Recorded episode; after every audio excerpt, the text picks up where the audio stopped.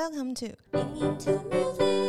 欢迎来到英英有代志，为您带来音乐大小事。我是嘉编。我是 S 边，呜呼！这一集超级超级兴奋。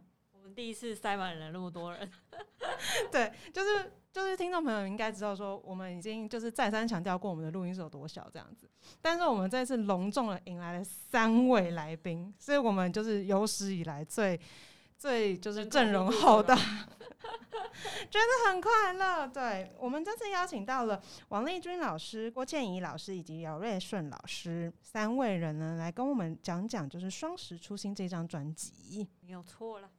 那我们请老师们跟大家打个招呼吧。诶，大家好，我是姚瑞顺。呃，大家好，我是王丽君。Hello，大家好，我是郭倩怡。对我们这次呢，就是因为就是我们自己想象中是这这一次的录音会非常修罗场，因为就是感觉录专辑的时候，就是毕竟是一个这么重大的作品，后面应该会有爱恨情仇这样子。结果殊不知，老师们今天就是在群主们，他们早今天早上已经在星巴克 say 过了，我们太确定等一下会不会整场都听起来非常温软恭俭让。嘉宾觉得呢？没有啊，我觉得老师们本身看起来就都很很温柔，完全没有像那种要战争的感觉。早知道我们应该塞一些比较邪恶的问句进来，这样子。但因为老师们的组合非常非常特别，是双钢琴的组合这样子，然后就，哎、我们的听众可能也是哎、第一次听到，哎、有这样子的组合这样子，所以就想要先来聊聊说，哎、说到音乐上面的双人搭档，大家会想到谁？嘉宾会想到谁？我觉得大家可能最年轻人最常看到可能是 Two Set Violin 这样子的，就是他们就是两个小提琴的 YouTuber。然后如果我想到如果是专辑的话，我想到以前忘国小的时候，然后那时候因为我主修小提琴，然后那时候为了老师要让我们让我就是听我自己拉的曲子，然后就推荐我去买了一张专辑，然后就他是他们应该叫夏汉吧，就是是一对兄妹。然后哥哥是拉小提琴，然后妹妹弹钢琴这样子，然后对我觉得这样应该也算是一种双人组合。对，因为像这一题，我在想的时候，就是因为 S B N 基本上算是一个音乐小白这样子，对，然后就是这一题对我来讲就很难。就比如说，我想到音乐双人组合，我就想到周杰伦跟方文山，然后就说好像不太能够算音乐组合，所以很想请教老师说，哎、就是如果是以比如说台湾来讲的话，有没有什么就是哎、很知名的，就是像这样子双人组合的音乐家呢？呃，我想如果是在那个台湾自己来讲的话，呃，比较著名的双人搭档大概就是魏乐富老师跟叶绿娜老师，呃，他们这一对夫妻档的双钢琴组合。那他们呃已经也录制过很多的专辑，对，那非常具有知名度，也很有指标性。那如果是在国外的话，一般双钢琴来说的话，大概就是法国的拉贝克姐妹。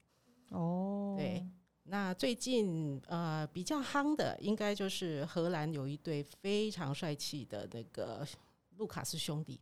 哦，老师一说非常帅气，而且老师感觉非常帅气，我对突然就有一种 S 边的眼睛都亮了。对 对对，大概就是这个样子。对，我们之后可以就是专门为大家做一集，就是详细介绍这样子。对，对，就是很高兴老师诶跟我们讲了一些这样子的，就是关系这样子。那其实蛮好奇，就是像这样子第一次遇到就是这样双人的话，对我们来讲是很新鲜的嘛。那蛮好奇，像饶瑞胜老师担任老师们的录音师这样子，第一次见到两位老师的印象是什么？诶，其实我认识他们已经有二十年了吗？我、有这么久了吗？对。当然，呃，不过呃，我其实是应该是先认识郭倩怡老师的，我他是跟我在德国的同学，嗯，所以我们应该算已经合作很长一段时间。从我在当学生的时候，他在当学生的时候，我们就已经是合作关系了。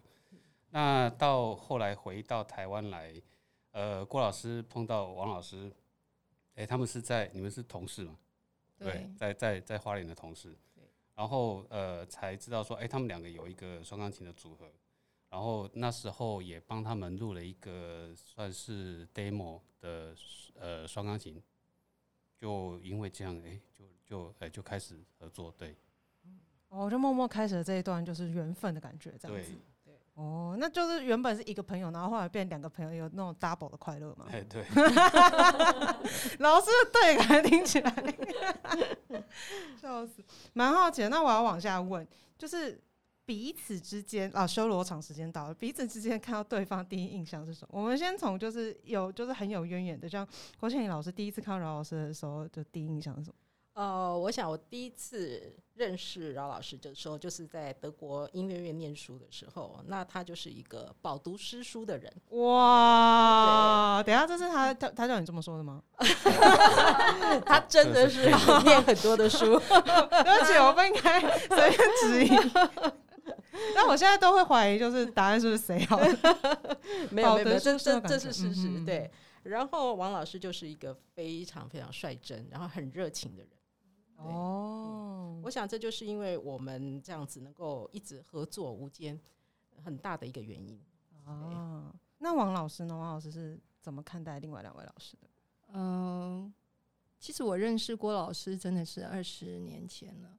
他是刚从德国回到台湾的时候，宜兰刚好在呃音乐教育这方面开始在急起直追台北市，所以我们成立了音乐班。然后那边的呃组长老师就是想说一定要有生力军，所以我在那样的状况下，呃，跟郭老师变成在宜兰很要好的同事，因为我们都一一起为宜兰的小孩子打拼，就是学音乐的这样子的一个环境。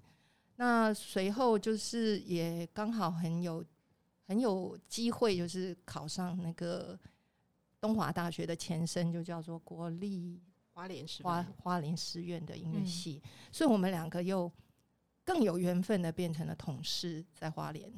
然后后来就因为这样子的关系，我们就决定想说，大家都有一样的理念，很喜欢弹琴，就想说，哎，那就干脆来认真的考虑一下，要不要一直合作下去。哦，这感觉真的很棒哎！而且尤其是在在就是在过去在学校里面的，我觉得真的是长时间的相处，然后你有共同目标的时候，很容易会培养出那种革命的情感的感觉的。对，然后因为我的个性比较率直，比较不拘小节，然后嗯刚好刚好郭老师的性格很沉稳，哦，好对，哦然后很有条理，所以我们两个在一起的时候，其实也是要互相磨合。但是我觉得我学习到很多，就是自我控制的 的这种个性跟弹奏的方式。嗯，对，因为毕竟我不是在德国读书，那因为我是在美国纽约，嗯那在纽约读书的时候，其实我们老师给我们比较大的空间去发挥自己。哦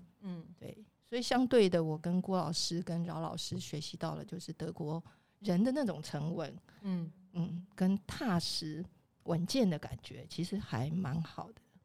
就是这让我想到我跟我妹，因为我也是那种就是会想很多，可是我妹就是直直冲的那一种。可是有时候就是你需要有一个可以直直冲的人，那个慢的人可以被带着一起往前走，然后可是又因为有慢的这个人，就可以帮忙稳住那个脚步的感觉。哦，就是很互补的组合，我觉得这样真的听起来很棒。这样子，那老师第一次看到饶老师的时候有什么想法？其实他第一次我见到他，发现他有一点沉默，哦然后嗯呃，认真的做事。可是后来详聊了之后，才知道他其实讲话很幽默，啊，闷骚了，闷骚。然后很趣味。其实肚子里面真的有很多东西，你如果问他的话，啊，嗯哼嗯哼，其实今天应该是可以给他讲很多话的。超级期待，我们希望等一下就是饶老师主场这样。那饶饶老师刚刚说，哎、因为就是过去跟郭老师就是已经是就是很久的同学这样子，那后来认识王老师的时候有什么特别的感觉吗？呃，其实一开始只是嗯觉得嗯对他们就是个双钢琴，就是这样而已，没有什么特别的感觉。嗯但是后来我发现说，哎、王老师其实他才真的是一个蛮，哎、讲搞笑好像不太 没关系，蛮蛮幽默的，蛮幽默的一位老师，我觉得他们有默默蛮嗯率真的。啊、我觉得老师们有默默在开始为彼此贴就是搞笑标签。那希望这一集听完之后，听众就可以听出来到底就是谁最好笑这样子。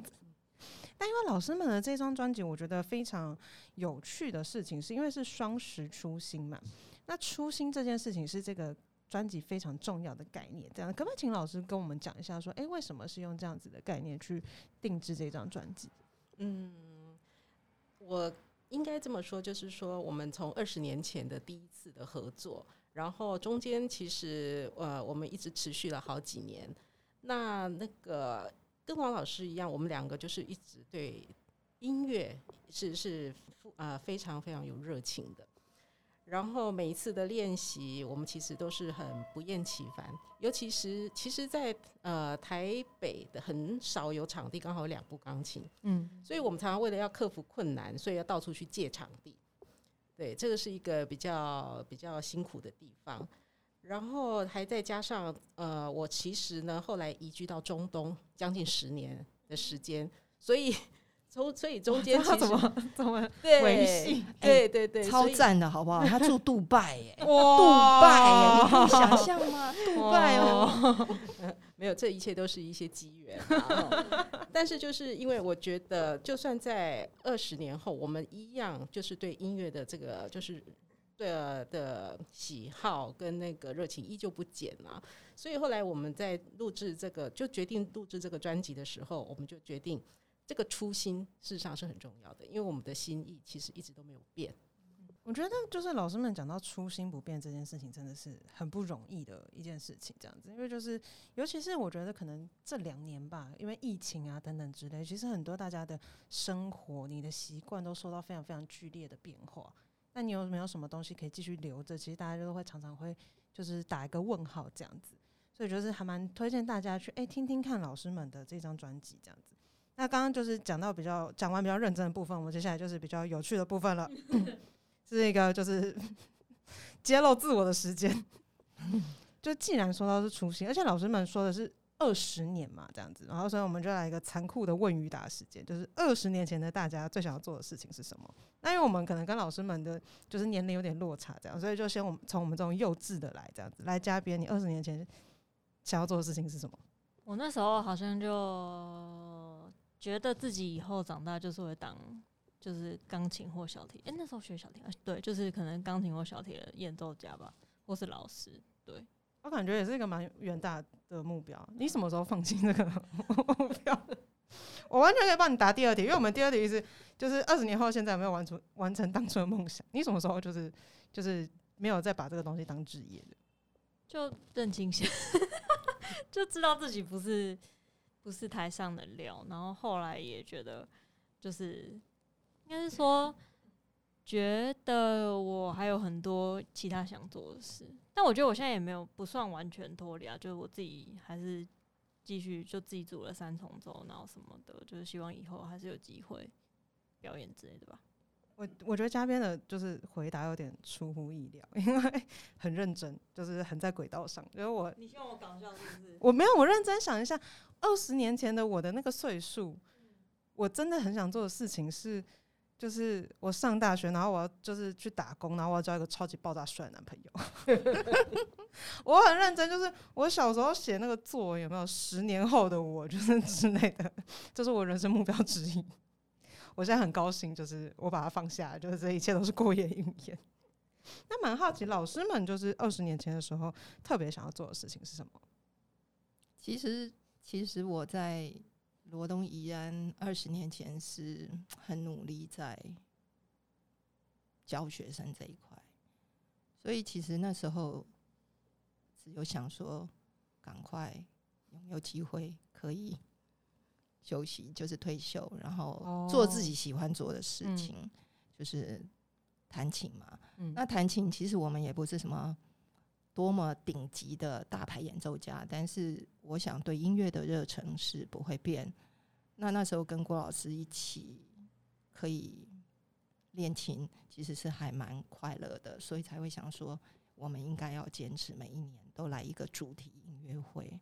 那只是说，可惜是后来因为呃郭郭老师的呃自己个人的因素，他必嗯须要住到杜拜去，所以我们才呃中断了这样子的一个计划，这样子很可惜。所以二十年后，当然就是要把这个理想原来的初心，就是付诸行动。听起来很棒哎。就有一种一件事情就坚持了，就真的坚持了这么久。因为就算是可能比如说郭老师不在身边，可是其实感觉王老师对于就是音乐热爱都一直没有停下来，这样子、这件事情真的是非常非常难得的事情。那郭老师呢？郭老师二十年前的时候特别想做的事情是什么？呃，二十年前那个时候，大概从刚从德国回来，那只是很单纯的，就是想说，在教学上面，呃，可能教呃付付呃怎么讲呢？就是多教一点学生啊，然后能够把我们很多的知识啊，或者说带给学生，然后固定的演出。我想我那时候一直比较追求，就是有很多固定各种不同形式的演出，这样子。哦为什么会想要追求这件事情？我觉得在舞台上是很快乐的事。哦然后跟很多的朋友一起，就是就是玩音乐，也是很棒的事情。对，感觉这个事情真的是很棒，嘉宾就深有体会，因为毕竟就是最近虽然就是如火如荼在 苦练曲子这样子，但真的合奏的时候应该感觉就蛮快乐的吧？对啊，就大家各自，因为你自己练跟你合在一起的时候，那种感觉又不一样，而且会有很多火花。就是不管是突然，就是比如说有个地方本来大家可能一直合不好，然后经过讨论啊，然后什么的，然后真的合起来那个瞬间，你就会觉得哇，就感觉真是喷出那个烟火的感觉。对啊，这种感觉真的很棒。那蛮好奇，那饶老师二十年前的时候最想做的事情是什么？二十年前我就想退休了，哎、你怎么跟我的想法一样啊？二十年后，现在目前还没有达成这个目标呢。没有啦，就是开玩笑的。嗯，其实我刚刚听到嘉宾说他二十年前怎么样怎么样，想说啊，他不是演奏的料，所以他以后呃做的事情可能不是。其实我刚开始，我我本来我本来也是学音乐的，然后嗯，后来是觉得自己不是一个上舞台的料哦，所以才会跑去学录音。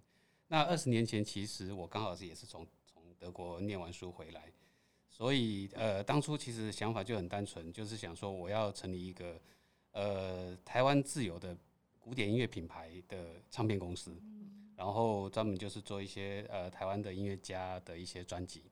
呃，当初的想法就是这样而已。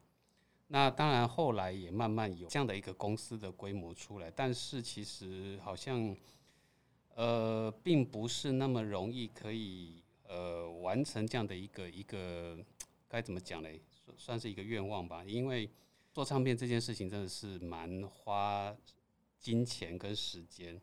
那呃，再加上古典音乐本来就是一个算是一个小众，所以很很明显的，它并不是一个可以赚钱的一个事业，所以嗯、就这样。就是说老师二十年面后就在用爱发电。可是这种初心真的很重要哎、我觉得就是坚持，嗯，我觉得坚持真的是非常不容易的事情。来，听众朋友们，有没有就是在对你们喊话？你们就是小众有没有？然后你们又是有品味的人，这种时候就是要支持起来，好吗？各位，专辑十张刷起来，感看情绪，谢感谢，看情绪勒索我的听众，笑死！但真的是，我真我是认真觉得很不容易，因为我自己就我自己就是一个很没有定性的人，就是我很难有一件事情是就是一直往下走下去的，就是我很容易会学一个东西，然后我就觉得哦这个东西好棒哦，然后再学另外一个东西这样子，所以就是一直很佩服，就是可以一直坚持做一件事情这样子。我觉得我近几年最就是最有毅力坚持做一件事，大概就是减肥。永远都在减肥的道路上。这很重要。那蛮好奇的，就是回到就是二十年前的那个时候，这样子，想聊聊第一次老师们进行双钢琴音乐会的时候，那时候的回忆。那个时候这样子，第一次有这样子的音乐会，那时候是会比如说很紧张吗？还是是很兴奋的？其实是既兴奋又紧张。那我们在曲目的挑选上也是想想了很久，安排了很久，但是就是毕竟为双钢琴创作的作品，其实你严格讲起来并没有很多。那但是又要考虑在听众的呃享受这方面，所以我们第一场就是全部选是俄国俄罗斯音乐。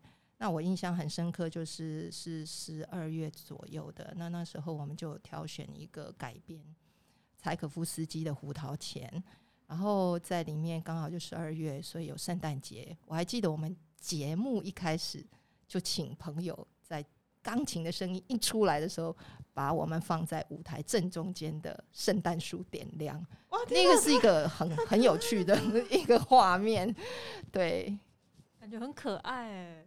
超级超级超级浪漫的，就是嗯，有有设计了一下，哦，所以我们这一张专辑的曲目就是第我们第一场音乐会的曲目，哦但是没有、嗯对，只是没有柴可夫斯基这一块，因为那毕竟是改编的，哦，作品了解这样子哦，所以就是一直有在讲说这个专辑是就是有出现这个感觉，是因为曲目上面的安排其实就有它的巧思这样子。嗯，那郭老师呢？你还记得那个时候的音乐会吗？呃，第一次的双钢琴音乐会嘛，我想是当然是非常的开心，也很兴奋。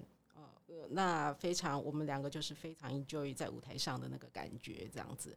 然后觉得，嗯，呃，原来其实双钢琴其实还是可以让很多很多的听众呃他们认识，然后他们应该也是会喜欢这样子的组合，这样子。所以我们事实上后来呃固定就是在之后的每一年，我们都有演出。哎、我应该要补充一下，那一场音乐会的录音师也是我们今天在座的这位饶老师啊。哇，真的假的？对啊，所以我们真的是三个人都是我们三个人都是双十初心哦。那老师还记得那场音乐会吗？我都忘记了。没办法，因为饶老师实在是接太多接太多 case 对，很正常，很正常。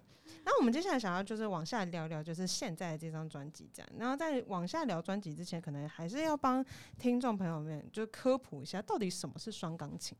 因为像我自己本身的话，就是对我来讲，我其实对双钢琴，就是在听老师的音乐之前，我其实没什么概念。就是我想象中的双钢琴，我那时候还想说，嗯，跟所谓什么，比如说四手联弹有什么不一样？大概这种感觉。所以我们非常需要解答这样子。哦，当然，如果要讲说双钢琴跟四手联弹有什么差别的话，是一呃，当然是这是可以蛮容易可以呃知道的啦，因为嗯、双钢琴其实顾名思义就是两台钢琴嘛。嗯我忘了讲废话。好，呃，那到那四手联弹呢？四手联弹通常我们指的是一台钢琴上面坐的两位演奏家一起演奏一台钢琴，这样我们叫做四手联弹。那所以它其实，如果我们单就呃，我们如果就演奏来看的话，它确实都是两个人在演奏。可是就乐器或者是说声音上面来讲的话，它其实是一台钢琴跟两台钢琴所发出来的声音的的一个差别。那我想应该这个应该不难想象了哈，就是说一台钢琴所发出来的声音跟两台钢琴所发出来的声音一定是有很大的不一样哦。同样的钢琴，但是不同的演奏家弹出来的音色其实也不一样，更何况是两部钢琴有两位不一样的演奏家，那个会更不一样。所以，我个人是觉得其实是乐在其中，然后相互配合很重要。那我就想到，其实我弹过蛮多次四手联弹的，但我没有弹过双钢琴啊。然后就我那时候就我就觉得四手联弹，因为两个人要坐很近，然后就想到我大学的时候就就喜欢的学长，然后就他刚好也会弹钢琴，然后就是说：“哎、学长，你要不要跟我一起弹四手联弹？” 但双钢琴就要坐很远，就我就没办法想象。就我其实我自己，因为国中毕业音乐会的时候有，反正就有两个同学，他们就弹双钢琴，那我就觉得那种两台钢琴，然后两个人这样子。虽然隔着钢钢琴的距离，那但是面对面的时候，那种就是化学反应，也是就是真的很难想象，就是很厉害的感觉。说到位置，我就要举手发问了，就是双钢琴这件事情，到底是比较常会是两台钢琴就是排在旁边，然后还是对向的这样子？哎、其实我觉得刚才嘉宾讲的很好、哎，他讲到说四手联弹跟双钢琴的一个蛮大的差别。其实我就想到说，呃，四手联弹他两个人是坐坐在一起，所以其实就默契上面来讲，应该是比较容易达成。那反而对双钢琴来讲，因为他们两个人呃做的比较遥远，不管是并合并在一起的钢琴也好，或者是相对做的钢琴也好，其实对两个人的一个合作的默契上面来讲是相对来说困难度是比较高的。那呃，至于刚刚讲到说到底是合并在一起呢，还是说相对来做，这个可能要看演奏的曲目是什么。一般来说会有双钢琴的一个组合。如果我们讲说特别专门为双钢琴所写的曲目来讲的话，它其实应该是呃相对来做的一个方式会是比较适合的。那但是如果说今天是一个，比如说我们有碰过像呃钢琴的协奏曲，但是它是用呃另外一部钢琴来当做乐团的一个角色的时候，那这个时候因为乐团很明显它带有的比较重要的是一个伴奏的角色，所以它可能不会是一个相对来做的一个状况，大概是这样。哦，所以其实也是会因应不同的状态跟演出的场合，这样去做调整，这样子。那蛮好奇的，就是因为我想象中，如果比如说两个人完全是就是相对这样做的话，就是你可能也很难看到彼此的脸啊、然后什么什么之类，这样子会就是所谓要练默契这件事情会特更难吗？嗯，相对上来讲是真的是比较难的，因为我们的距离其实很遥远，对，所以可能我们会以我们两两个在练习的状况，嗯，大部分我们会用很多的呼吸，呃，就是提醒对方，比如说啊，我们从现在要开始了。然后，呃，然后顺便利用呼吸，让对方知道说我现在的的速度到底定位是多快或多慢，这样子。对那当然，我想不断的练习还是最重要的，因为你的默契还是需要经过长时间的练习才能够培养出来。哦老师刚刚说用呼吸，我想说，哦，这个答案真的是非常非常的合理，因为我刚刚想象的是就是两台钢琴，然后两个人坐超级远，那他们万一要沟通什么小节的话，不是就要对着对方大喊，然后想说也没有到大喊，想说这样也太不优雅了，哦，原来是用呼吸这么优雅的方式，这样子合理多了，是大声的呼吸哦。哦，是大声的呼吸是吗？鼻塞的成分。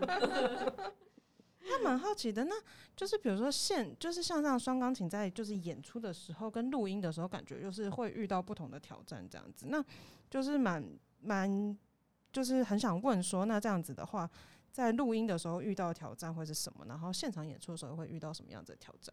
我个人其实是非常喜欢在舞台上面演出的感觉，因为就是你可以很大胆，然后很很 enjoy 的去去去跟对方合作。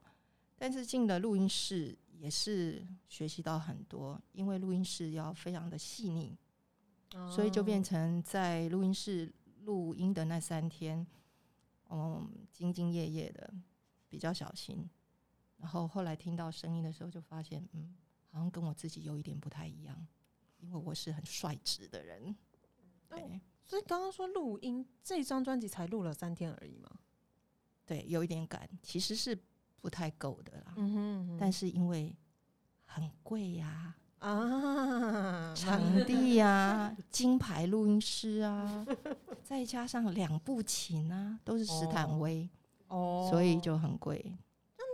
这样场地的话是饶老师那时候去帮忙找的吗？还是哎、不是，是王老师他们去接的。对，就是我们有跟饶老师讨论，就是说国内哪些场地是比较适合录双钢琴。那第一当然就是最好要找到有两台同样的品牌的钢琴，大小也要一样。但是其实一样也是声音不一样。嗯既然声音不一样，又两个不一样的人来谈，所以就是我觉得比较辛苦的是饶老师，因为他必须要非常细腻的去呃做好他的录音的设计，那些空间音色的感觉，所以是真的要非常谢谢他的帮忙。我觉得对听众来讲，可能蛮难想象说，比如说饶老师在这个过程中到底做了些什么事情。可以让请饶老师大概简单的帮我们说一下，就比如说，诶，我们真的要开始录音的时候，老师需要有什么前置作业，然后在录音过程中又要注意什么细节，这样子。呃，好，这个应该很难简单讲哈。那我们就详细讲，没问题。反正我们是 podcast，是不是？呃呃，我先这样说，其实所有的录音工作都一样了，不一定是在这个双钢琴上面。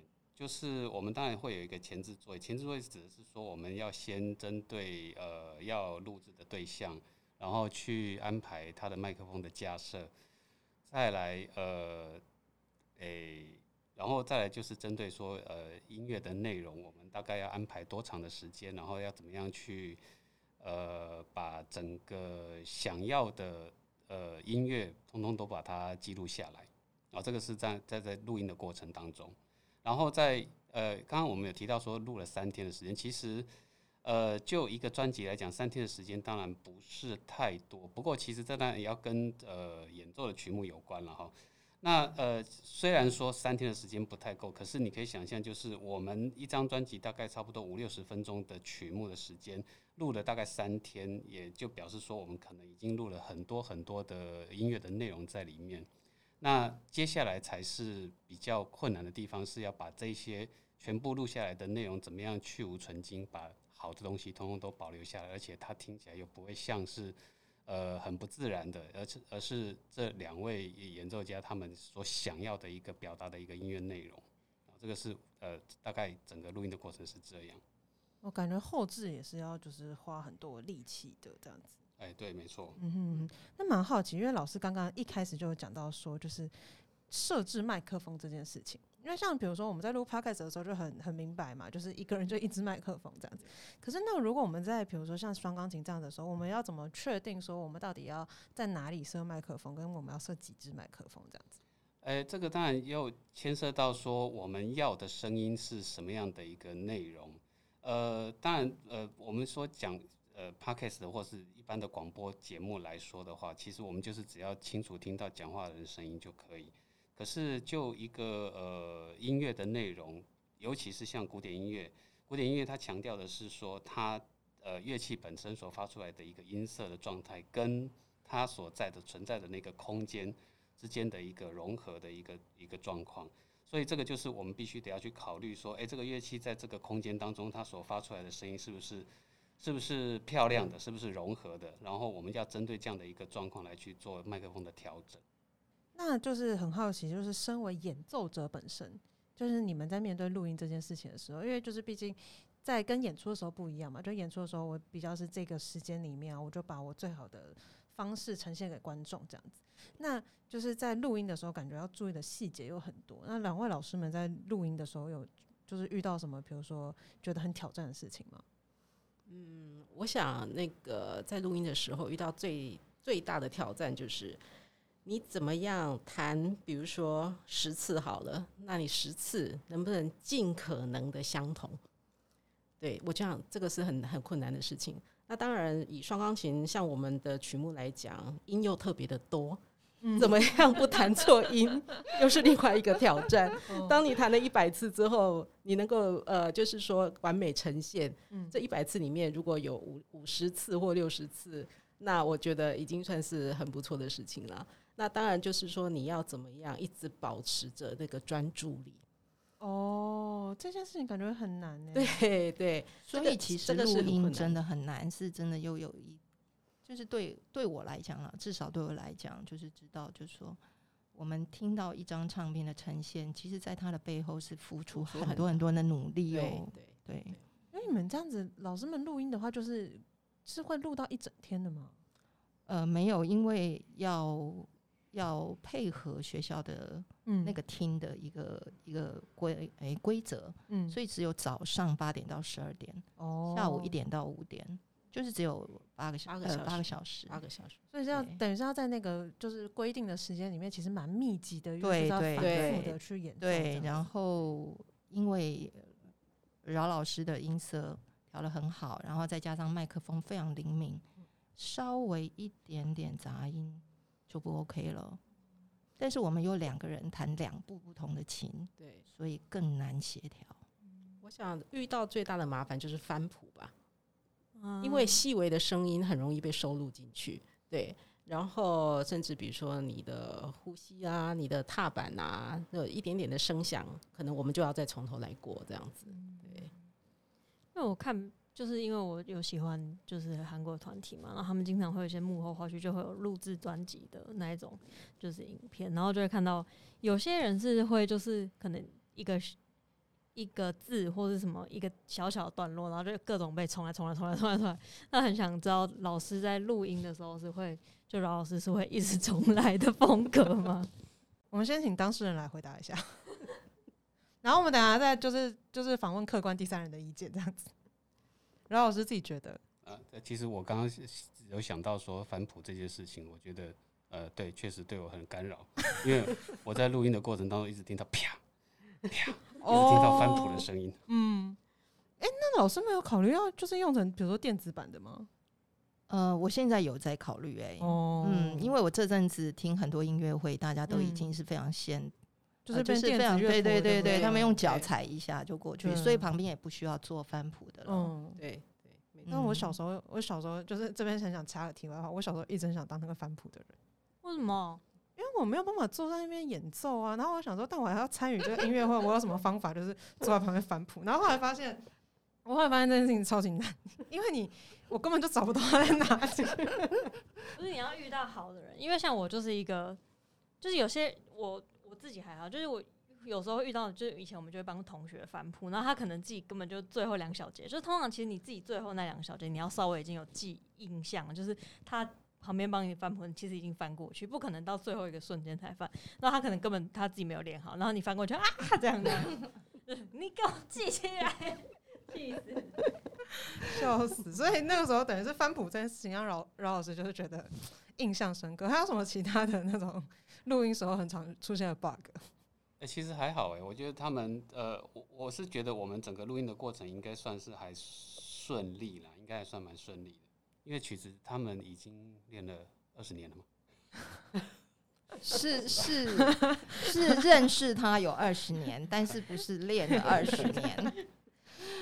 那饶老师，我很好奇，饶老师对自己的定位是你是一个你就是如果帮自己贴个 hashtag 之后的话，你是一个就是严厉的录音师，还是一个就是慈祥的录音师？哎、应该不算呢、嗯，我想他他们应该会觉得说，呃呃，怎么我什么话都没讲啊，什么话都没讲吗？应该会是这样。然后我们来对一下答案，老师们觉得我觉得饶老师是一个很善于沟通的、很容易沟通的的录音师，哦，应该这么说。嗯因为我想，录音师不是只有把我们的声音录起来而已，嗯，嗯那很多他会给我们很多非常好的那个建议，在音乐上面的呃，也激起我们很多音乐的火花啦，都有很多的想法这样子。对，所以呢，他嗯，其实是非常好沟通的。对，并不是说呃他是很严厉的，对，并不是这样子。我对他没有那种就是一翻不重来。啊，并不是，并不是。老师总是很客气的说：“哎、王老师，你要有一点太快喽。哦，是这种友善的建议的”感觉。对对对对对对，哦所以我就要放慢自己的脚步，这样子。对，但感觉整个工作起来其实很愉快氛围对对对是很愉是很舒服的这样子。那蛮好奇录音的时候这样子有没有发生什么就是印象很深刻、觉得很有趣的事情？就那几天就一个大啊台风嘛，台风啊对啊大台风来耶，然后叫富 Panda 进来吃，这是我印象最深刻的。我从来没有吃过富 Panda，就是哦，真的假的？对，真的啊。对，那个都是我们第一次。哎对，然后那天台风真的超大，大到其实是可能会停班停课。哦，那好不容易郭老师是搭飞机回来，为了这个录音。嗯，对啊，那如果呃有一天是不能录的话，那个这个专辑就做不起来了。嗯对，没办法完成，所以还好就很顺利。哦，就虽然在风嗯雨飘摇之中，但还是就是好好的把这个专辑录完。对，外面大风大雨、哎，有一种更就是更有那种增添了那种戏剧效果的感觉，这样子。